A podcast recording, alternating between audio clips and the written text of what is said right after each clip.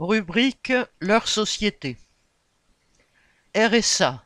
Non au travail gratuit.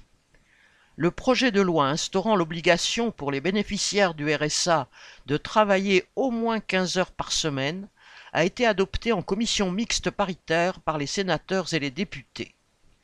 Ce petit monde de serviteurs des rentiers et des actionnaires s'est donc parfaitement entendu pour contraindre les, des bénéficiaires du RSA qui vivent avec 607 euros par mois, à fournir, citation, au moins 15 heures d'activité hebdomadaire. Il s'agit d'un minimum car le gouvernement a indiqué ne pas vouloir fournir de bornes hautes, entre guillemets, prétendant qu'une formation peut par exemple dépasser cette durée. Rien donc n'empêchera juridiquement de demander à des allocataires d'effectuer même plus que ces 15 heures. Cette activité ne donnera lieu à aucune rémunération. Il s'agit donc bel et bien pour les allocataires du RSA d'un travail gratuit.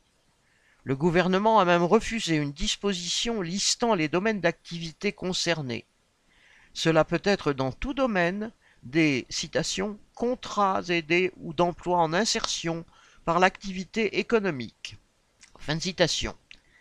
Rien n'empêche que des travailleurs soient ainsi mis à disposition gratuitement pour les patrons, du public ou du privé. Le refus ou l'impossibilité d'effectuer ces heures sera passible de la suspension des maigres allocations, plongeant les travailleurs concernés dans une misère encore plus grande.